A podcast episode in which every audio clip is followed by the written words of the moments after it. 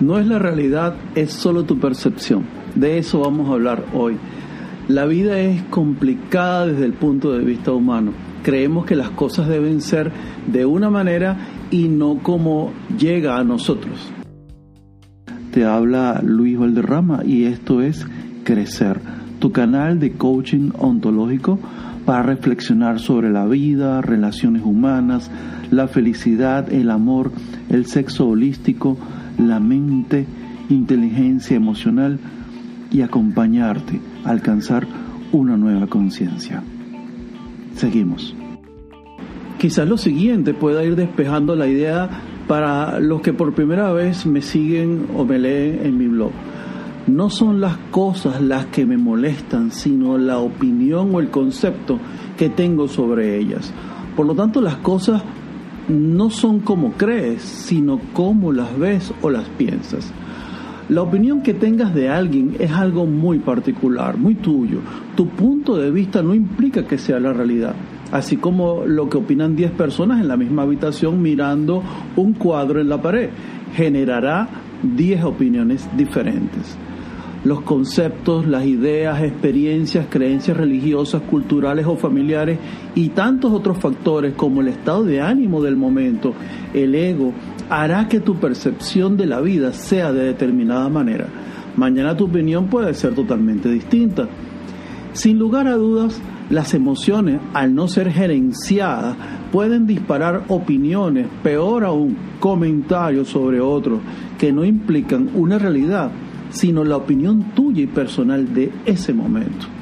La rabia, la tristeza, la angustia pueden influir en llegar a comentar o chismear sobre otras personas por tu perspectiva, incluso a tal punto de llegar a destruir la reputación de otros sin conocer lo que piensa el afectado y sin saber las razones que tuvo para hacer o decir aquello que según tu opinión fue incorrecto o indebido.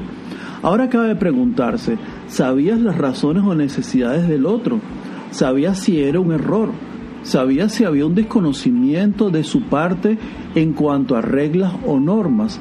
Y aún así eres o fuiste capaz de juzgarle desde tu punto de vista apoyado en otros que solo conocen tu versión distorsionada de la realidad. Bueno, Muchos se apresuran a crear una imagen negativa de otros para así justificar sus propias acciones o palabras, buscando incluso, diría, de la manera cobarde el apoyo de otros a su punto de vista, mostrándose así como la víctima, mientras que realmente es el sicario del momento.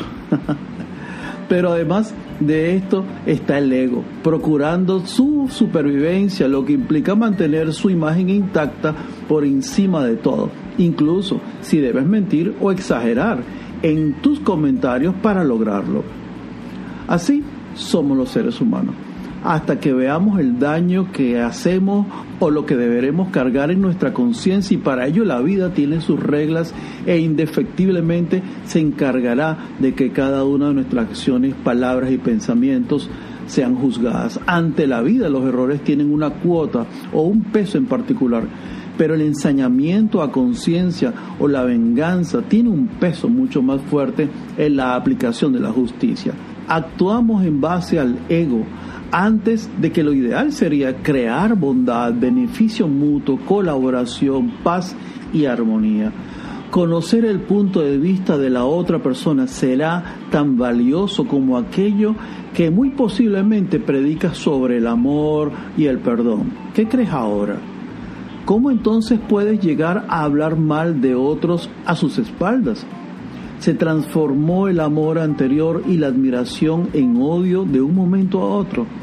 Revisa tus conceptos, ideas y ofrece el beneficio de la duda antes de cargar sobre tus hombros más responsabilidad espiritual en tu destino de lo que puedas realmente soportar.